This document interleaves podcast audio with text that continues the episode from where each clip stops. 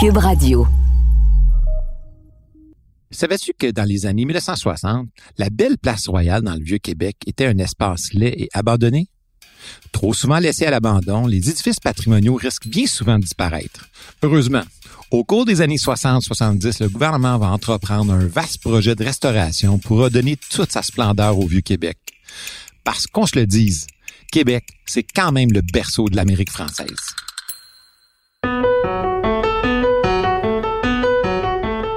C'est l'histoire, c'est pas comme la date de péremption sur les aliments dans ton frigo.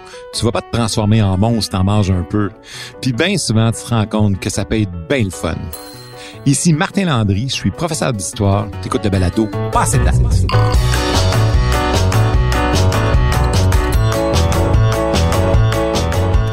Aujourd'hui, le thème de l'épisode, la vie urbaine en Nouvelle-France. À la fin du 17e siècle, avec l'augmentation de la population en Nouvelle-France, on assiste au développement d'une véritable vie urbaine. Même si à peine 20% de la population de la Nouvelle-France habite en ville, cette nouvelle vie urbaine est comparable à la vie des petites villes françaises de province à la même époque. Dans la vallée du Saint-Laurent, il n'y a que trois villes. Québec, ville portuaire, parce que c'est là qu'arrivent les marchandises importées de France. Québec, c'est aussi le centre administratif de la colonie.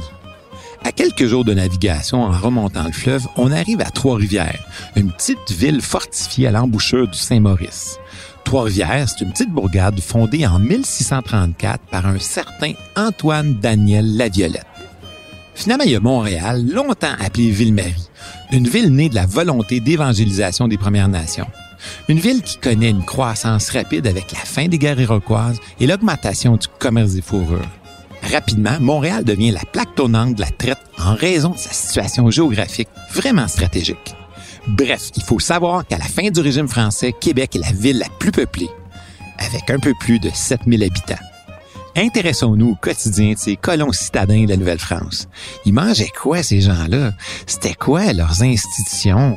Qui faisait la justice? Puis, est-ce qu'il existait des écoles ou des universités dans ce temps-là?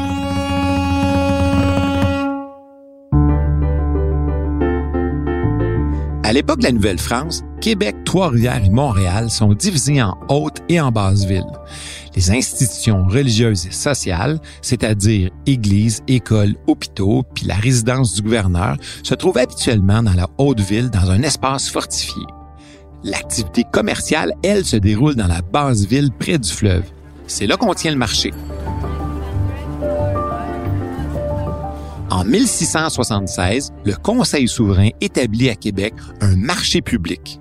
Qui se tiendra deux fois la semaine, savoir les mardis et vendredis, dans lequel tous les habitants qui auront quelques grains, volailles, gibier et autres denrées à vendre pourront les y apporter. Dans ce marché en plein air, nommé plus tard Place Royale, situé en face de l'église Notre-Dame des Victoires, les habitants de la campagne viennent vendre leurs produits des aliments comme des fruits, des légumes, du beurre, des œufs, des pièces de viande et même des poules, par exemple. À Montréal, le marché est établi à la place d'armes. Il se tient lui aussi deux fois par semaine pour ensuite être limité qu'au vendredi. Les Autochtones participent également au marché par la vente d'objets d'artisanat comme des vanneries. Tu sais c'est quoi des vanneries? C'est des objets comme des paniers faits à partir de fibres végétales tressées. Les commerçants, eux, vendent leurs produits dans des boutiques autour de la place du marché. Ils vendent des produits importés d'Europe. Par exemple, du vin, des eaux de vie, de l'huile d'olive, du café, des objets utilitaires comme du tissu, des aiguilles, puis même des chaudrons. Les produits des Antilles sont aussi en demande. Je pense à la mélasse ou au sucre, par exemple. L'activité commerciale est encadrée par des règlements établis par les autorités coloniales. La population doit les respecter sous peine d'amende. Les jours de marché, le lieutenant de police circule. Il se mélange à la foule des vendeurs et des acheteurs. Il observe attentivement les comportements, veille à ce que les habitants respectent les ordonnances royales, comme peser avec les bons poids. En fait, il s'assure que les vendeurs se gardent bien de surévaluer les prix. Tu dois savoir que les denrées étaient vendues en vrac, comme on dit aujourd'hui, donc au poids ou selon la quantité ou le volume. Il faut donc s'assurer qu'on ne trafique pas les prix. Gare aux fraudeurs. D'autres règlements stricts sont aussi en vigueur. Par exemple, il est défendu aux habitants de vendre leurs produits dans leur barque ou sur la grève.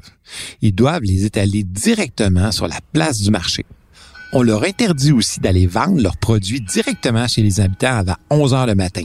C'est la cloche de l'église qui rythme les activités du marché. Quant aux vendeurs de poissons, ils doivent s'installer le plus loin possible des maisons pour pas incommoder les résidents. Ça, c'est une bonne idée.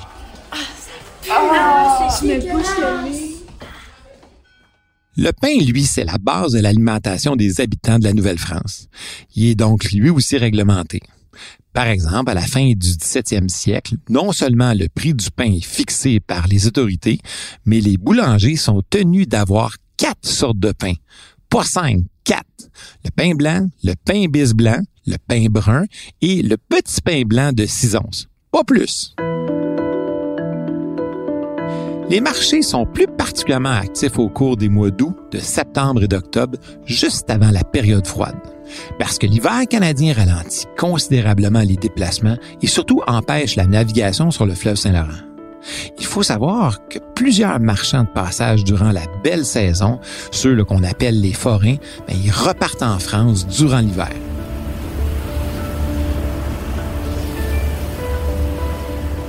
Comme il n'y a pas de journaux en Nouvelle-France, le marché public joue aussi un rôle important pour s'informer sur les dernières nouvelles de la colonie et celles en provenance d'Europe, ou même sur les potins des colonies voisines. Mais pour s'assurer que les habitants soient au courant des derniers règlements en vigueur, un crieur public fait la lecture des ordonnances adoptées par les autorités. Oyez, oyez, bonne chance, bonne chance. En l'an de grâce 1695, le Conseil souverain vous informe que Dès aujourd'hui. C'est les réseaux sociaux de l'époque.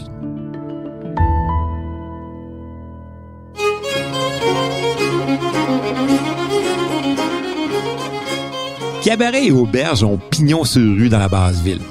À la fin du régime français, on compte à Québec un cabaret pour 90 habitants. Ce sont des lieux où non seulement on peut prendre un repas et un petit coup d'alcool, mais aussi jouer aux cartes ou aux dames. Mais attention, les jeux de hasard et d'argent sont défendus sous peine d'amende.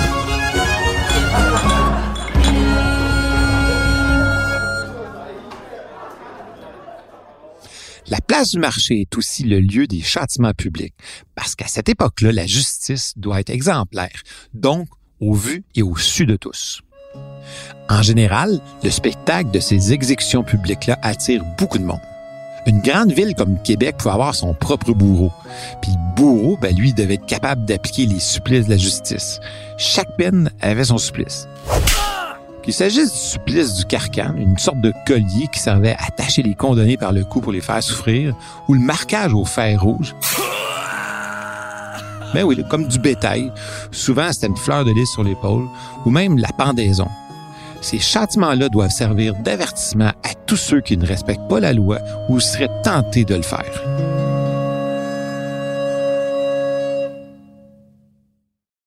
Si la place publique de la Basse-Ville est en quelque sorte le cœur de l'activité sociale et commerciale, qu'est-ce qu'on retrouve dans la Haute-Ville? Savais-tu que c'est dans la Haute-Ville que se situent presque toujours les édifices importants comme les hôpitaux, les écoles, les résidences de l'intendant et du gouverneur? En Nouvelle-France, l'État confie à l'Église le soin des malades. À la fin du régime français, il existe cinq hôpitaux dans la vallée du Saint-Laurent. Ces hôpitaux-là accueillent les souffrants, les personnes âgées ou les infirmes. Les plus anciens hôpitaux sont l'Hôtel-Dieu de Québec et celui de Montréal. Leur nom illustre bien le fait que ce sont des communautés religieuses appelées hospitalières qui sont responsables de ces institutions-là.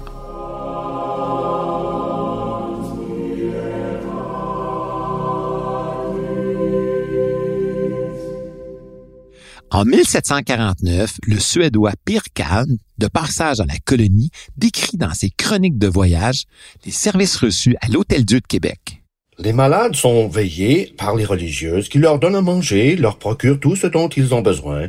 Il y a en outre plusieurs hommes qui assurent les soins, y compris le chirurgien, le médecin du roi, tenu de venir ici une ou même plusieurs fois par jour, afin de veiller à tout et à donner ses ordres. Dans les salles, les patients sont allongés et alignés dans des lits, séparés par des petites tables de bois et isolés les uns des autres par des rideaux. À l'exception des maladies infectieuses, qui constituent une bonne partie de l'état des patients, les hôpitaux reçoivent surtout des cas de chirurgie qui sont liés à des accidents de travail ou des blessures liées aux conflits armés. En hiver, il arrive qu'on pratique des amputations à cause des engelures. Évidemment, ces opérations-là se font à froid parce que l'anesthésie n'existe pas encore.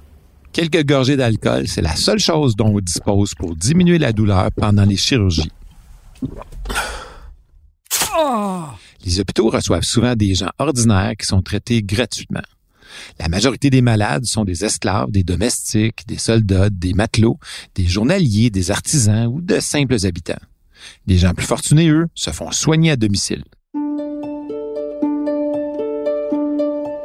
Savais-tu qu'à l'époque de la Nouvelle-France, les hôpitaux n'accueillaient pas les femmes enceintes pour les accouchements? La naissance ne relevait pas de la médecine, donc pas des hôpitaux. C'est seulement après la Deuxième Guerre mondiale que la pratique d'accoucher dans un hôpital va généraliser. À ce moment-là, ce sont donc des sages-femmes qu'on appelle souvent des matrones qui accompagnent les femmes au moment de la naissance. En théorie, les sages-femmes doivent subir un examen de contrôle devant un chirurgien du roi, mais en pratique, peu d'entre elles le font. Leur expérience est certainement plus pertinente que la science médicale des médecins de l'époque, mais ça n'empêche pas la mort de nombreuses femmes en couche ou d'enfants morts-nés. Les épidémies frappent à plusieurs reprises les habitants de la Nouvelle-France par des infections virulentes comme la petite vérole. Cette maladie-là ou les autres feront des milliers de victimes. Les hôpitaux sont souvent littéralement débordés. En fait, c'est pas d'hier qu'on a des hôpitaux débordés au Québec. Il faut dire que la médecine de l'époque était plutôt limitée. Faut oublier la vaccination, qui va être inventée qu'à la fin du 19e siècle. Au-delà des potions à base de plantes médicinales, dont les effets sont souvent incertains, on propose bien souvent les lavements ou les purgations ou même les fameuses saignées. Exécutée par le chirurgien barbier, cette pratique médicale de la saignée consiste à faire une entaille, généralement à l'avant-bras, pour retirer un peu de sang du malade. L'idée, c'est de libérer des mauvaises humeurs. Ces humeurs mauvaises, selon la théorie des humeurs, sont à l'origine de la maladie. En fait, les soins que les médecins et les chirurgiens donnent à leurs patients proviennent de pratiques ancestrales datant de plus de 1000 ans. Parfois, les effets sont bénéfiques, mais bien souvent, ils sont inefficaces et peuvent même provoquer la mort. Faut dire qu'en Nouvelle-France, il n'y a que quatre véritables médecins formés en France et beaucoup de charlatans. En fait, n'importe quel individu aux prétentions médicales pouvait s'adonner à la médecine sans contrôle de l'État. Malgré tout, l'espérance de vie est similaire à celle de la France, soit d'environ 40 ans. Malgré l'espérance de vie bien jeune à l'époque de la Nouvelle-France, ça empêchera pas certaines personnes, comme Pierre Boucher, de vivre jusqu'à 95 ans.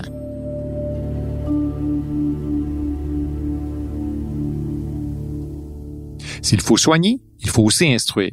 Parce que comme dans les pays européens, une grande partie de la population ne voit pas la nécessité d'instruire leurs enfants. On a bien plus besoin des bras à la maison ou à l'atelier. Souvent, on passe à peine deux ans à l'école, le temps d'apprendre à écrire, pour au moins être capable de signer son nom. Au 18e siècle, seule la moitié des citadins savent l'écrire. Encore une fois, c'est l'Église qui prend en charge l'éducation par la construction de quelques écoles et collèges, puis l'élaboration de programmes d'études. Tranquillement se met en place un système scolaire où les garçons et les filles sont répartis dans des écoles séparées. Trois à Québec et deux à Montréal pour les garçons et trois pensionnats à Québec et une école à Montréal pour les filles.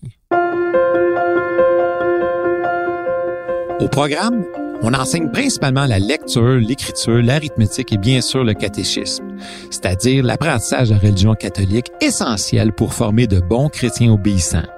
Par exemple, comme on peut lire dans le livre Vivre à la ville en Nouvelle-France d'André Lachance, Chez les filles, on met l'accent sur l'apprentissage des bonnes mœurs féminines et les travaux ménagers comme la couture, le tricot et le filage. Les religieuses leur apprennent à parler correctement et à se conduire avec grâce et surtout à devenir de bonnes maîtresses de maison.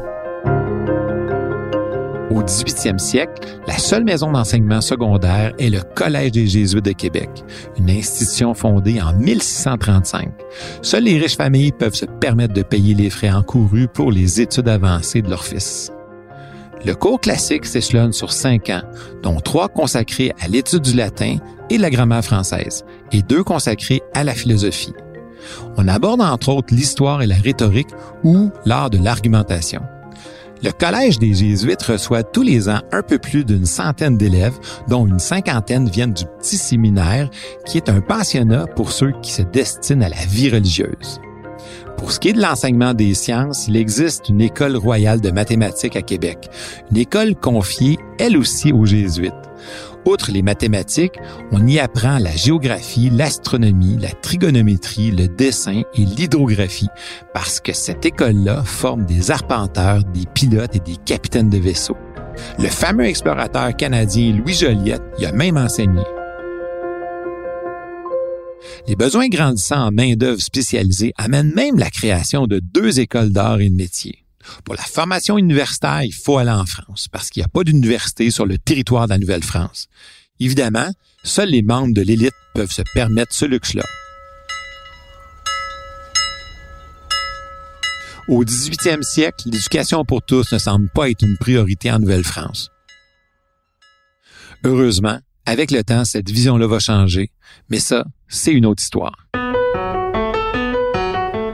Tu sais, si tu veux pas être passé date, c'est important de regarder un peu en arrière, d'essayer de comprendre le passé pour mieux voir où tu vas aller.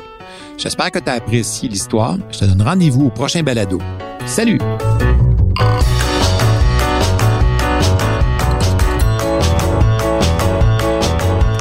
À la recherche historique, Raymond Bédard et moi-même Martin Landry.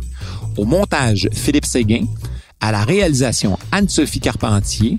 Un merci spécial à Mario Bissonnette, Nicolas Théoret et René Achin. Diffusé en collaboration avec la Société des professeurs d'histoire du Québec, ce balado est une production de Montréal en histoire et de Cube Radio.